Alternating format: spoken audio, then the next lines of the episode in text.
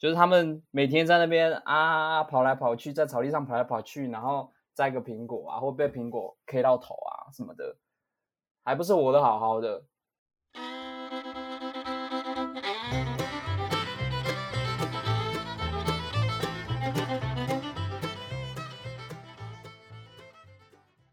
嗨，欢迎来到沙发男孩第一集，我是 Tony，我是 Harry，或是哈利。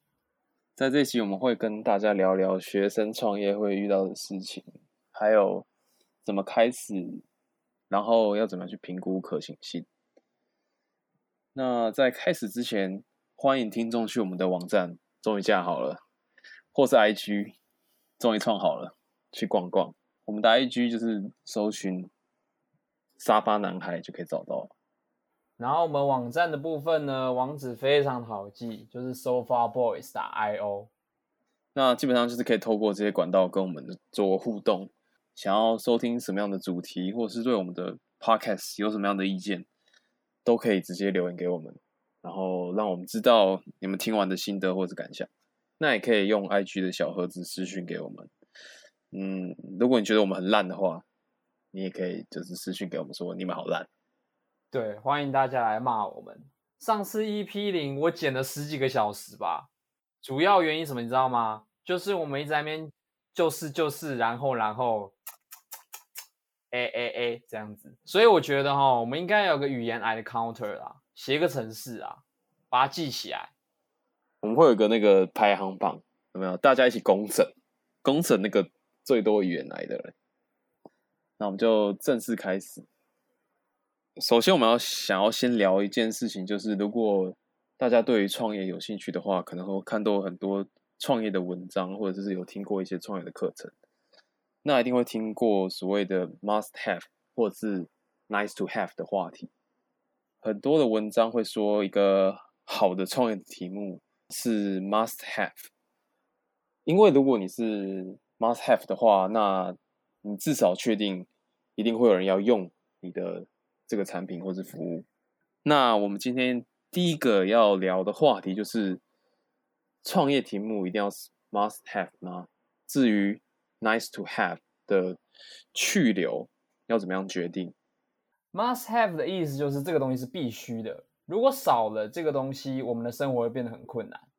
那 nice to have 的意思是说，诶，没有这个东西，其实我们还是活得好好的。可是如果有的话，那我们会活得更好。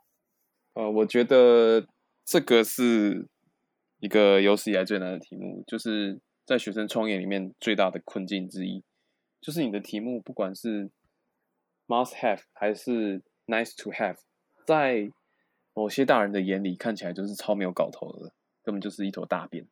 真的，大人都觉得我们这些小屁孩在那边想一些乱七八糟东西，根本都没搞头。所以就是根据我们参加各种啊创业竞赛啊，或者是说创业加速器的经验来说，通常这些市面上的 VC 啊，或者是业师啊，他们都有一些问问题啊，还有打枪的套路。首先就是他一定会先问你说：“哎，你这个题目以前有没有人做过呢？”那如果你说有的话，他就会说：“那个之前做过的人是成功还是失败了？”那如果是成功的话呢？他就会说啊，那你为什么可以赢他？他都已经做得这么厉害了，啊，你凭什么赢他？然后就呃，好，那如果是另外一种情况，就是有以前有人做过，但是失败了。那为什么失败呢？因为烂题目，你也不会成功，烂，不用做。好，那再回到最原本，他说以前有没有人做过嘛？如果这个题目答案是没有的话，就是以前没有人做过的话，那他就会说。哦，那为什么没有呢？是不是因为这就是个烂题目，不值得做嘛？不管你用什么题目，都会陷入最后哦，我好烂，我好烂，这个题目怎么这么烂？放弃好了。所以，所以这些市面上的 VC 或者是业师，他们会比较没有办法接受所谓 nice to have 的题目，因为这种这种题目比起 must have 的题目，相对来说又更更落赛，更没有搞头一点。所以说。创业的题目一定要是 must have 吗？这个问题，我跟玉轩在创业的时候，我其实也很纠结在这一点上面，就是这个题目是不是真的有存在什么痛点，是如果我不解决的话，我们的生活就很痛苦的。我能不能够解决什么伟大的难题？其实我觉得这样的思维完全没有错，因为有很多现在很屌的公司，他们的产品或者是服务，的确是解在解决我们生活中一些 must have 的地方。But，但是，但是现在哦，就是现在已经是二零二零年了嘛，我觉得这样的思维应该已经不再是铁则。如果你能够从你的呃生活中发现什么超级痛的痛点的话，那很好，就是这可能会是一个很好的题目。但如果你只是觉得某一个东西变成什么样会变得更酷的话，也完全没有关系。没错，这样子其实还是很酷。其实纵观人类的历史啊，我们在地球上活了不知道。几亿年吧，赶几亿年不知道，几、呃、我好像几百万年，好像没有到几亿年，几百万年。好，干历史不好啦。那老实说呢，我觉得我们人类真正 must have 的，根本就只有我们自己的身体跟地球啦。干，原始人没有手机，还不是过得好好的？就是他们每天在那边啊跑来跑去，在草地上跑来跑去，然后摘个苹果啊，或被苹果 K 到头啊什么的。采集啊，游牧啊，这样子，还不是活得好好的，就是也不会灭亡啊。所以我觉得 must have 这种这这件事情，其实有很多时候是一种包装啦。我觉得某种程度上面是一种包装，就是你要跟别人说你要做一件事情的时候，或者是商人在推出商品的时候，他要告诉你说，哎，你一定需要这个东西，你没有它的话，你就活不下去。或者是你没有它的话，就逊毙了，你就落伍了，类似这个样子。其实这个这个事情，我觉得蛮主观的啦。如果你今天可以说服人说它是 must have，它就是 must have 了。它本质上根本不一定是 must have。就像中秋节到底为什么要烤肉，对不对？从小大家上课根本没有中秋节的习俗里面，其实完全是没有烤肉。你有什么吃柚子啊，或是什么吴刚伐木好了，什么这些有的没的。就是其实根本没有这种习俗，那这个东西其实也是台湾的商人弄出来的。那这个故事大家有兴趣，应该可以自己上网查。没错，Harry，我们现在是生活在一个网际网络非常发达的年代嘛。那我觉得很多事情变化速度是非常快的，什么事情都有可能发生。那我这边就分享一个世界经济论坛他们提供的一个叫做“工作未来报告”。大家有兴趣可以去查这个东西，就是这个报告，它在好几年里面都已经提到类似的概念，就是呃，未来由于工作形态的改变，所以我们可能会面临到很多的工作的形态是我们现在此时此刻没有办法想象的。就是举个例子来说，像可能二十年前或三十年前的人，他们没有办法想象现在会有一种职业叫做 YouTuber，或者是有一种职业叫做 Podcaster。虽然说我们现在很老塞，可能还不能够称之为 podcaster，在在那个以前那个时间点，的确就是没有这样的职业。我觉得有个很重要的观念，就是不要被我们刚刚所提到的那种啊、must have 或者是 nice to have 的这种思维限制住自己的想象力。套一句奶油师的名言嘛，想象力就是你的超能力。再回回归正题的话，我觉得换个角度讲，跟玉轩刚讲的其实有点类似。其实我觉得。我们生活中大概可能只有二十 pass must to have，甚至可能更低。那其他的东西都是 nice to have 嘛。所以如果换个角度来想的话，那其实 nice to have 还是蛮有搞头的。没错，毕竟我觉得像 FB 或是 IG 这种 social media 根本就不是 must have 啊。啊，我原本不滑 IG 也是活得好好的啊，我那时候也不会遇到任何困难啊。那反而有了 IG 之后呢？啊，跟大家出去吃东西啊，或者是玩之前还要先拍个照啊，然后可能跟女朋友或是怎样拍不好还要重拍啊，然后镜头脚要贴地啊，这样才会比较长，根本更累。但大家还是很爱滑，很爱发，所以 nice to have 还是很有搞头的。没错，没错。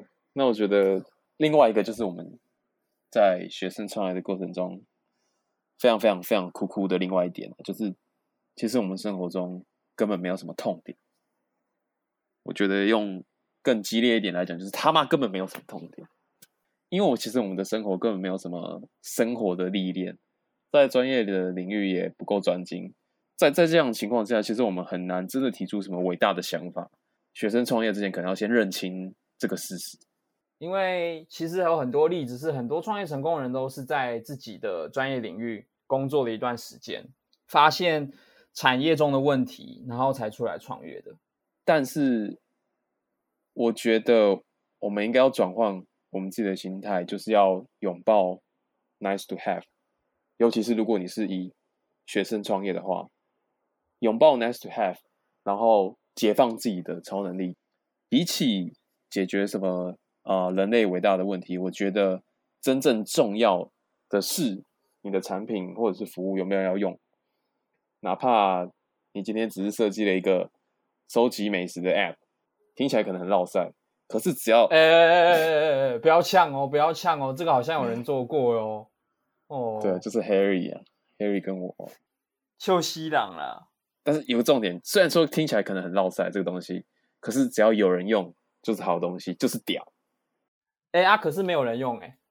呃，没有人用是因为你根本没有做出来。因为这个东西是这样啦，只要有人愿意用，就代表你这个东西至少是啊满足部分人的需求。那就是有继续发展下去的机会，真的。重点是我们要怎么发想这些题目呢？我们要如何去找到这些题目呢？基本上，我个人啦是平常就很爱胡思乱想的，想到什么就会记下来。不管是可能小的 project idea 啊，或者是觉得可能可以拿来创业的大 idea，就比如说我很常滑 PTT 的 Tech Job 啊，或是 Soft Job 版嘛。那 PTT 里面乡民那个平均年薪不知道为什么哦，都是两三百万啊，或是五百万的，就想说，哎，抓乡民平均年薪是多少？那再就是还有可能做那种 IG 限时动态，然后专门 for 旅游的，还有一些可能把自己做过 project 都放上一个网站，然后当教学可以卖钱之类等等乱七八糟的题目。我个人平常会这样子故意的去胡思乱想，主要原因是我在大学的时候就看过一篇文章，在讲说，如果你是对创业有 passion，你平常就要很刻意的去注意生活中的每件事，尤其是你自己不爽的 moment，因为在那些那些 moment 可能会蕴藏非常伟大的创业题目，毕竟也有可能很多人都跟你一样遇过一样不爽的 moment。那他们就是在等你拯救他们，等你把他们钱赚爆。你看，有些人我觉得你讲的很好哎、欸，没错。如果你要说我在这个创业的这个历程里面学到的一件事情的话，就是你在想问题之前，你必须要先知道说你要怎么想，然后你在知道你要怎么想之前呢，你要先知道说我们现在。有什么样的资源可以使用？然后我们对于这个问题还有什么事情是不知道的？至于要怎么知道啊、我刚刚所提到的那些东西的话，我个人的做法是，我会先花很多的时间针对那个主题去看啊、相关的论文，或是一些研究，或者是一些文章。没错，没错，这个部分 Tony 是非常的专业的。对我来说，这件事情很重要，因为如果你没有先把这件事情想清楚的话，你就很容易会变成是在瞎想。那讲直白一点，就是在乱搞啊。如果用一个比较宅逼的方法来说这件事情的话，就是你在思考一个议题之前，你要先产生一个思考的 framework。Business plan 其实有点算是一种 framework，在帮助你去想你的创业题目，你的 business。它到底合不合理？到底是不是 profitable 的？像我们之前，我们公司有接过一个啊、使用者经验游戏化的 case。我们在发想说要做什么之前，我就是有先分析了一些现有的游戏化设计的案例，然后再搭配一些啊、呃、游戏设计的理论，然后我就自己整理出一套 Generate, explore, boost 的一个 loop model。我觉得讲这个。刚刚那段有点太复杂，听不懂完也完全没有关系。反正简而言之，就是我自己自创出了一套分析的方式，然后借由这个产出的 framework，然后我们再去做更进一步的发想。那这种方式，这种产出这种分握的好处就是，你可以让所有在你团队里面的人都可以很容易的进入到你想要发想的这个主题里面，因为他们就可以依循着你所设计好的这个框架去做发想就好了。我这边再举另外一个例子，就是像是设计思考也是一种思考的 framework。我自己觉得，如果你有学习过设计思考，对于创业来说还是有一点帮助的。尤其是在如果你在寻找题目的这个阶段的话，可以先至少选择一个有兴趣的产业别，然后去跑这个设计思考的这个流程。那其实我很推荐大家去看 IDEO 的设计课程。IDEO 就是一间美国很知名的设计公司，然后他们在很多的国家都有据点，算是设计思考的发源地吧。那他们有出一个免费的 guide，可以大家可以去参考。那这边再提供另外一个 keyword，大家可以去查，叫做双钻石的设计流程。这是另外一个英国的设计公司，他们所设计出来的一个设计思考的流程。刚刚 Tony 在讲 framework 那个地方，其实我想到一个东西是，其实工程师对 framework 中这个词其实应该也是蛮熟悉的，因为我们在写程式的时候，都会有很多的 framework，不管是前端啊，或是后端啊。那这些东西，我觉得跟 Tony 讲那个思考其实很概念很像，就是。它可以让所有的人有一个共识，对于去想这东西，或是对于开发一个网站，有了共识以后，大家合作就可以更有效率，然后速度更快，这样子。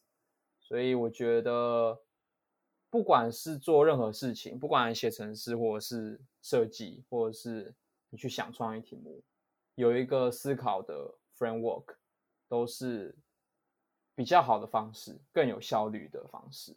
讲到这个思考题目，就是我当初跟 Tony 还有 Jeffrey 要创业的时候，其实情况跟一般创业的人蛮不一样的。我觉得就是非典型的，因为一般人其实是他们有一个题目，他们想要创业，然后他们才开始哦去找创办人这样子，然后找资源，然后想要做他想到那个题目。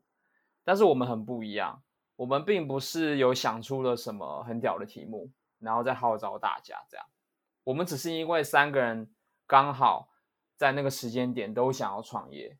那至于为什么在那个时间点想创业之后，可以再再录一起来聊，因为那个可以讲很久很久 很久，非常久，大概那集可能可以讲个十小时之类的。所以，好，不是重点。那重点是呢，创业呢最重要的因素就是团队。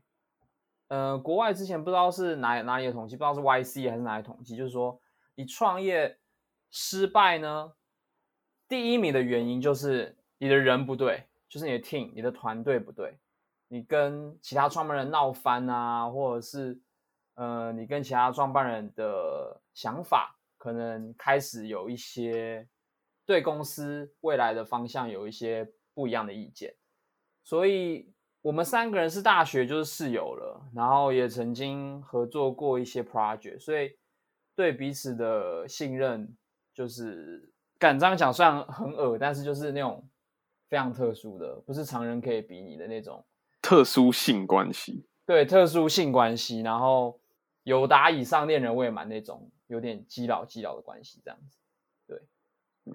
我我我我不会这样讲，我我不会这样讲。对，但但其实，其实我跟我跟哈利的关系其实有在更特特殊一点，但但不是奇怪的那种特殊。那因为我跟我跟哈利是在研究所的时候，因为那时候我们研究所都在台北嘛，所以我们就已经先做过了几个算蛮绕赛的专案吧，然后才跟 Jeffrey 合并成最终的形态。有点类似那种无敌铁金刚合体的那种感觉。现在小朋友听不懂无敌铁金刚啊，干！现在小朋友讲什么？我不太知道现在小朋友讲百兽特战队，好像也是也蛮老的。我其实我其实完全不知道哎、欸，变形金刚吧？你看看，好像也不是啊，不重要啊，干。那至于我们三个到底是怎么合体的，我觉得之后就是之后再聊，因为这真的蛮蛮长一段可以聊的。创业的过程中难免会遇到一些挫折嘛，然后我我那个过程就是我找我就去找 Jeffrey 互相取暖，然后取暖居然就擦出火花，然后刚好那时候我们又有一些人员的重组，没错，我们就整个又组在了一起，所以在当时的那个条件下。秉持着我的人生哲学，later equals never，later equals never，现在不做，以后也不会做，所以就直接把头给洗下去了，直接创爆。对啊，哈利，所以我们现在洗到整个笑不出来了。我我个人是整个洗到衣服都没了，洗洗到整个 内裤都不见了，很惨。所以呢，既然头都给它洗下去了，创业题目就只能硬想。所以基本上我们一开始的方法就是说，跟很多事情一样嘛，就是先参考别人再说，但是不是像 Lofi House 那样子。对，等一下，等一下，等一下，等一下，看这个可以讲吗？等一下，跟不是啊，讲错了啦，是不是像 Copy House 那样子？对，所以基本上呢，我们就是直接给大家功课，就是大家回家就是疯狂 Google，连续 Google 七十二小时这样子。像跑马拉松之类的，没错，那时候差点挂急诊。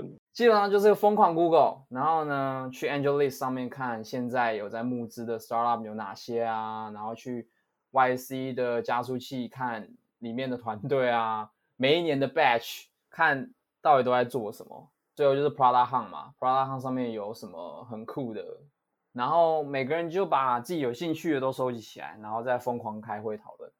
讨论说大家对于每个题目意愿怎么样啊，然后觉得在台湾可行性如何等等之类，然后再收敛出大家都想做的题目。再强调一件事，就是我们在发想题目的这个阶段，一定会受到很多的质疑，但是哦，就是他们这些他们这些人的质疑，通常都是根据他们过去的经验，可能是对的，也可能是错的。所以，如果是自己觉得有潜力的题目的话，一定要自己去测试过或是评估，不然基本上没有一个题目是可以做的。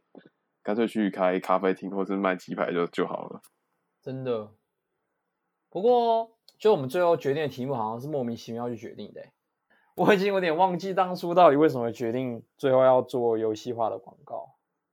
我后来，我后来思考这整件事情，我觉得它是，它也不算是真的完全的莫名其妙，它其实是有一个脉络的，跟跟我一开始在讲的东西有点像，就是我们在啊、呃、发想题目的过程中，其实我们体认到说，以我们现在的实力，其实我们很难真的想出什么很屌的痛点需要我们来解决，在过程中，我们有产出了几个比较认真的想法啊，譬如说网红的媒合啊。那那个时候我们也真的有去了解那个行销的领域嘛，越了解就越觉得这个东西完全没有搞头。那原因我就不细讲，因为实在太复杂了。真的真的都不想聊了啦，干！那时候我们甚至还去找网红访问呢。对啊，绝对不是想认识女生，反正就是这样。我们就是很认真研究那个网红领域，然后但那时候才刚开始研究而已，就发现 Google 里面竟然有人出来做了艾卡拉。然后就做什么 KOL Radar，所以我们直接就不用玩了。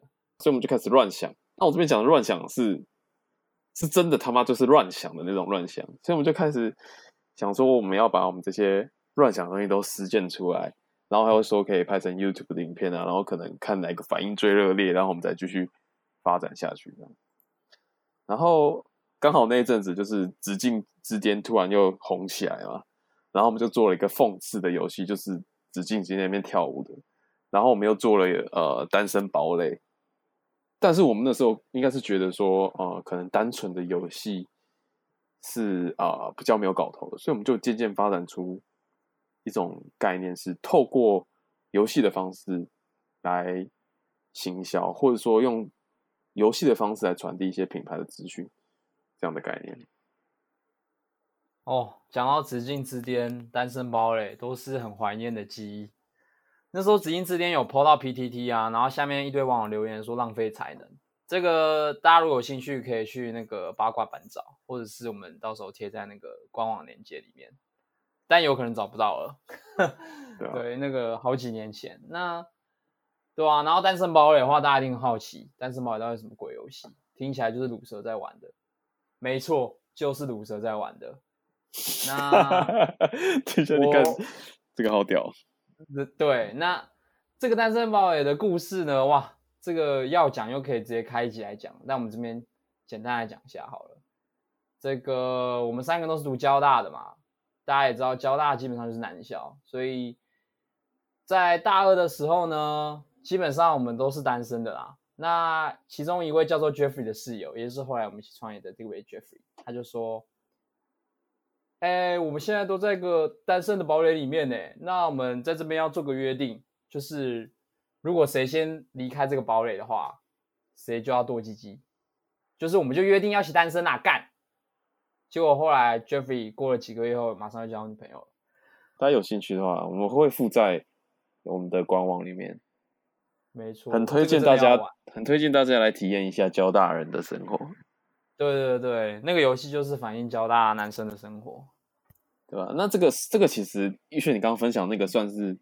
啊、呃，有一点乱想，但又有点认真的那个嘛。那我这边分享一个，我们当初发想一个完全真的是他妈乱想的一个题目，叫做 等下等下，我还没讲哎，看，叫做“丑男大主厨”。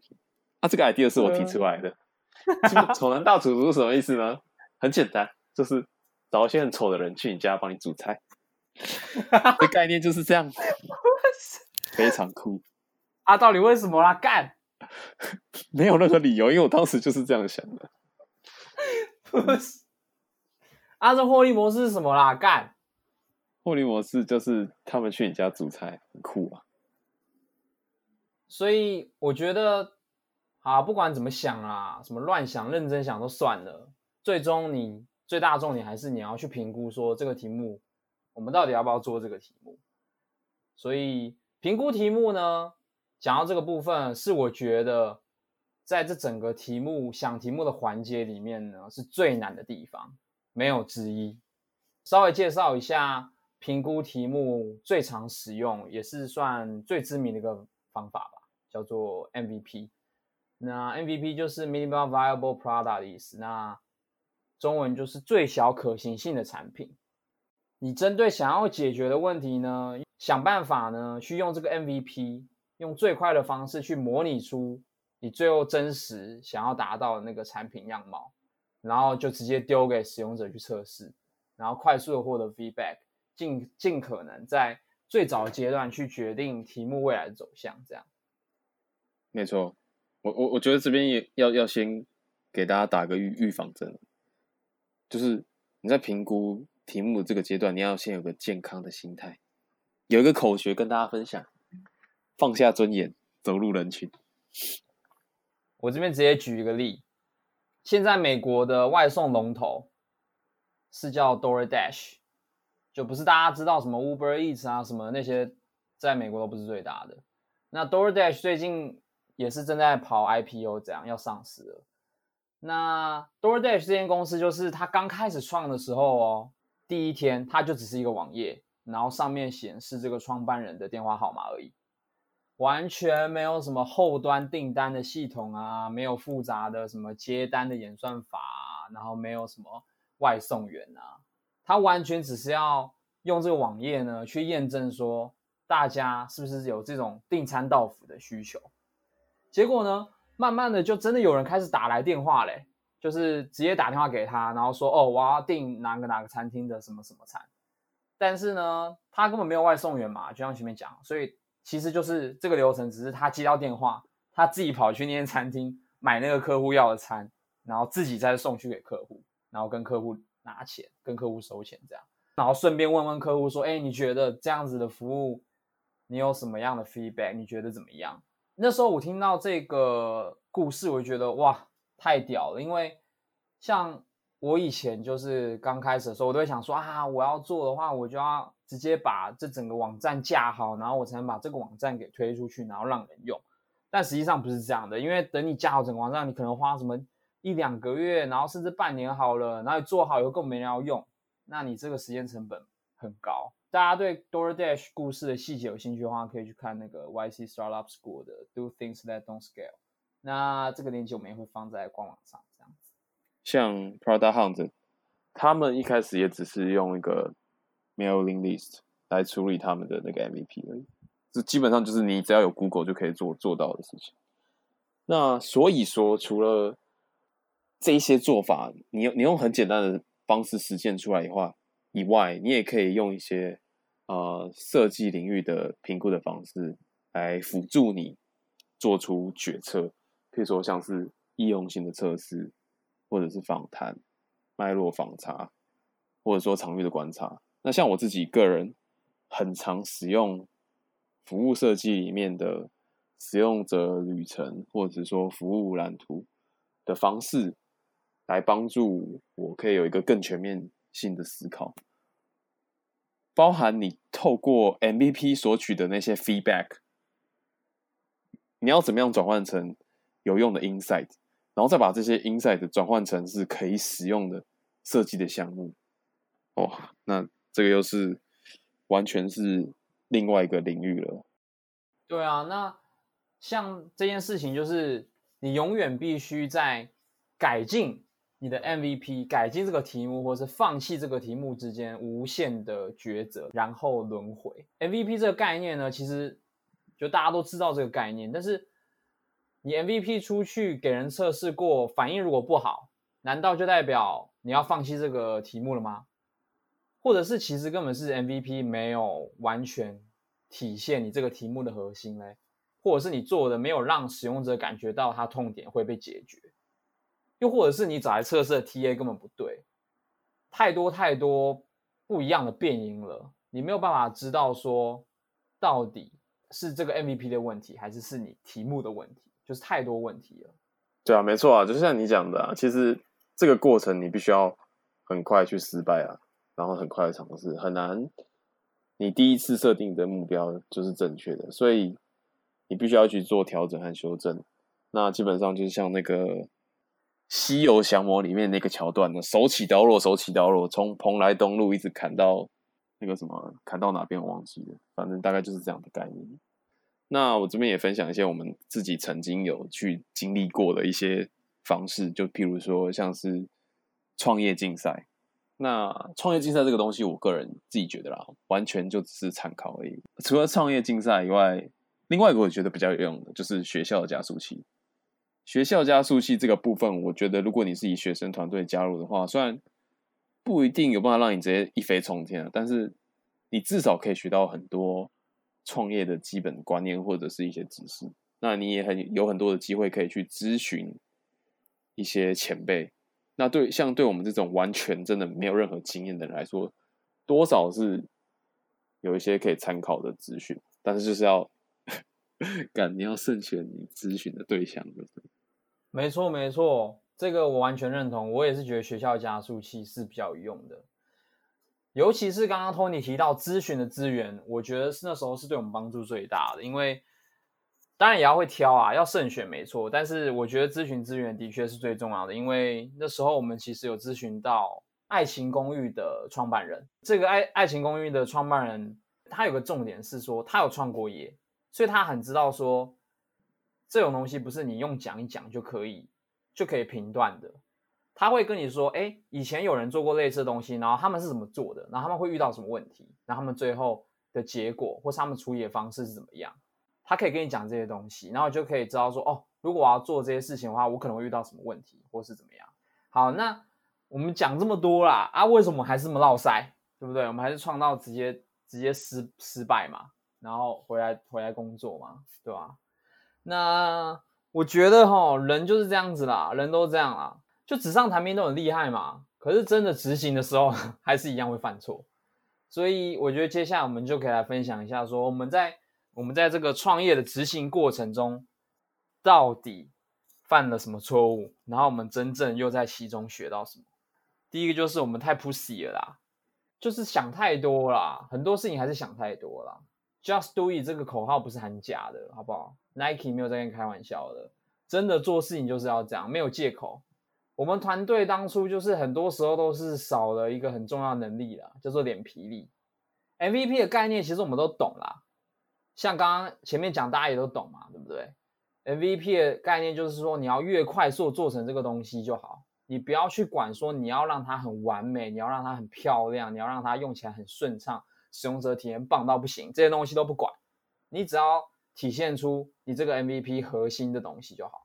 所以它很有可能，不是很有可能，就是一定。通常你好的 MVP 就是它一定是很捞赛的，它只会有一些关键的功能而已。这个 MVP 的概念，我们不管是在加速器啊、创业竞赛啊，或是书啊，或是网络上文章啊，我们看过 N 遍了，好不好？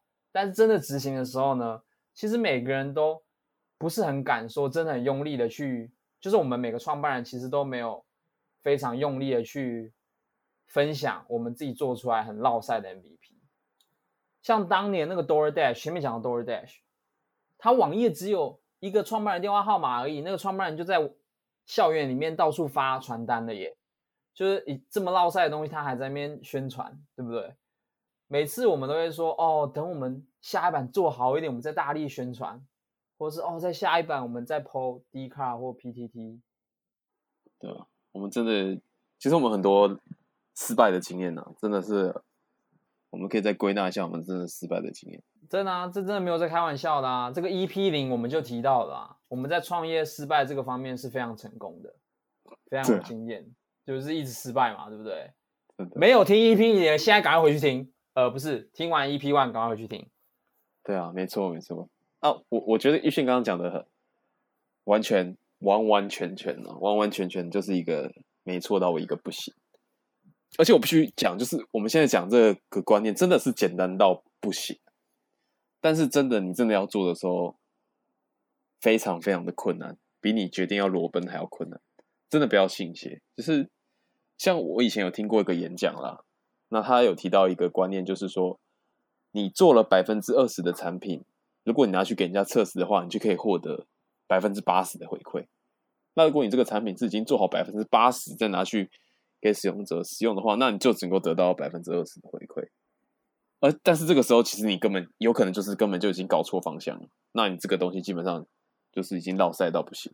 所以你越早能够把落赛的 MVP 推出去，去接触那些使用者的话，越有可能可以去符合使用者的需求。像后来我的这个黑喵老爹，我很认真在宣传，但是到后面大家都不理我了，真的很惨。大家赶快去追踪黑喵老爹，追踪追起来，follow 按下去，给他按爆，好不好？这个黑喵老爹的 IG 账号也是也是会在我们的官网啦，对啊，对不对？可能每一集都会放一次啦，对啊。